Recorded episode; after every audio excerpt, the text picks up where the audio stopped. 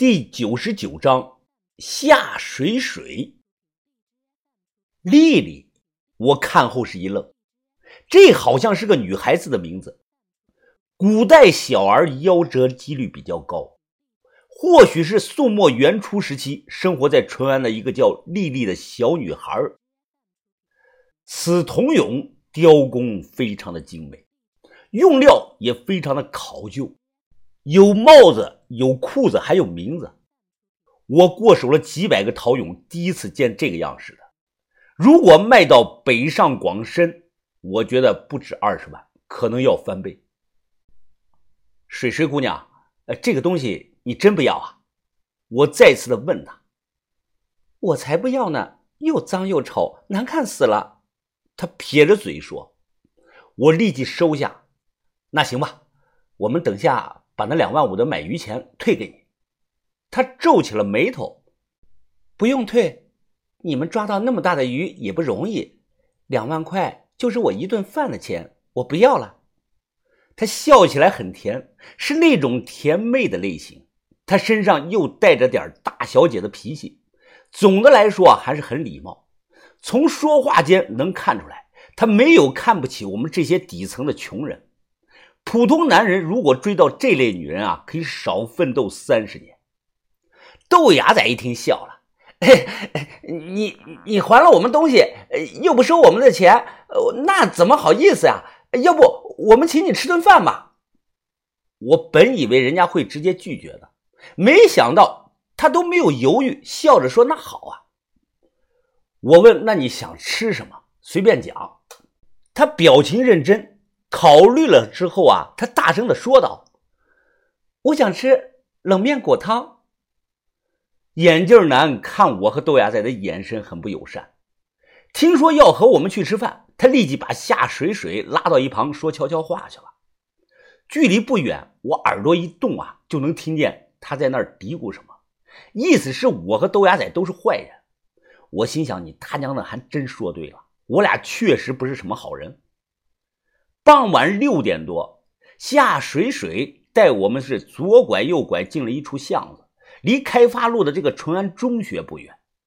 巷子里有个小吃摊子，只有两张脏兮兮的桌子加几个板凳儿摊主呢是个瞎了一只眼的老太太。夏水水貌似和这个老太太认识，二人呢聊了几分钟。冷饭果汤呢是一种主食的小吃。或许只有本地人知道，类似于这个面疙瘩汤，用隔夜的米饭做的，把米饭团倒进这个石臼中，用这个小擀面杖不停的捣，捣的碎碎的，然后呢倒在案板上，搓成直径三公分左右这个长条，然后再用这个刀切成一片片的这个米片起锅烧水，加豆腐干、蕨菜干。豆角干、野菜干、火腿丁等小料，咕嘟出来一锅米糊糊一样这个东西。最后呢，淘上两大勺子红彤彤的秘制辣酱，哎，就算做好了。夏水水迫不及待地吃了一口，眯着眼睛就笑了：“真好吃呀，阿婆，还是以前的味道。”瞎眼的老太太很是高兴，说：“那以后啊，常来。”豆芽仔眉头紧锁，他不停的用这个勺子在碗里是翻来翻去。我小声的问你，瞎搅和什么呢？豆芽仔他小声的说：“这越搅和啊，越像猪食。”我尝了一口，这个玩意儿啊，看起来没有卖相，但味道很香，很辣，越吃越上头，尤其适合这个季节吃。夏水水他回忆的说道：“我以前初中在这里上的。”那个时候冬天，我们几个小姐妹下了晚自习，经常组团跑到阿婆这里来吃。最近这两年，我一直在北方看中医，一年最多回来个两三次，都没时间来吃了。在北方看中医，你得了什么病啊？我问他，他立即就说道：“啊，没什么了，就是一点小毛病，不影响生活的。”我观他这个眼神明亮，皮肤红润，气色很好，不像有大病的样子。豆芽仔他叼着烟，淡淡的说道：“哎，姑娘，哎，你要是有什么需要帮忙的，哎，可以跟我们讲。我们恰好认识很厉害的中医。他好奇的问豆芽仔：“你们认识很厉害的中医？那有火神派的灵神医厉害吗？我妈一直让我找灵神医看的。”我摇头说：“我们不认识什么火神派的灵神医，但我们确实认识一个中医世家的人，姓范。单纯说中医，江湖上没几个家族比范家更强了。范运白。”范神医作为范家最后的传人，他的医术相当的厉害。当初无数医院宣判了洛伊的死刑，范神医硬是靠着一手鬼门十三针加月光针，从阎王爷手里把人给抢回来。那可是实打实的续命了六年。是洛伊自己不想再受苦了，一想到这些，我心里就开始难受。每个人都有自己的难言之隐。既然不想说，那我不会追问。我掏出一张名片递给他，交个朋友，我姓向。吃完饭天就黑了，把人送回别墅后，豆芽仔问我：“疯子，你什么时候有名片了？”我说：“我早八辈子就有了，我自己找人给设计的。”豆芽仔他笑了：“嘿，你发现没有啊？这个妞真正点。”哎咱们要是随便做个局，肯定能搞来一大笔钱的。豆芽仔说的这个玩笑话，我们不可能对他下局。况且人家还把这个童俑免费的还给了我们。过了十字路口，在这里等出租车。这个时候，突然有个人拦住了我们，竟然是那个金边眼镜男。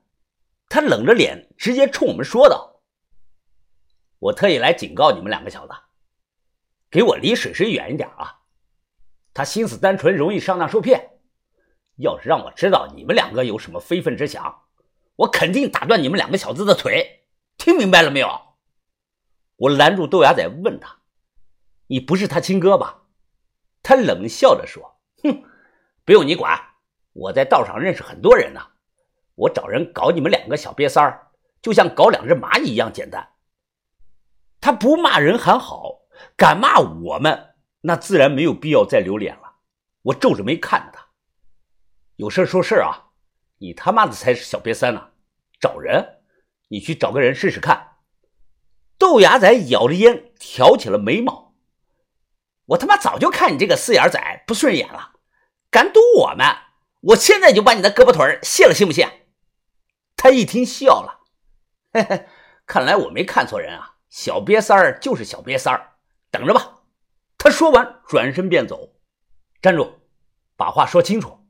我说让你走了吗？我走到他的跟前，看着他说道：“我不知道你叫什么，但是我警告你啊，最好别给自己找麻烦。我们和夏水水刚认识几天，只是普通的朋友，我们也没有什么恶意。”他说了声“滚蛋”，猛地推开了我。看我被推开了，豆芽仔怒了。当即一脚“咣”的朝他这个后腰上就踹了过去，这个人没有防备，被踹的当当当的向后退了几步。你他妈的！他大骂着，呼的抡来了一拳，被豆芽仔闪身躲开。豆芽仔反手一拳，砰，打在了他这个右眼窝子上。他捂着眼睛，一脸的怒气啊！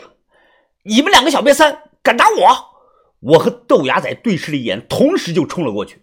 我一脚哐踹到了他这个膝盖上，将人放倒。随后和豆芽仔冲着他的脑袋，咚咚咚一顿的猛踢。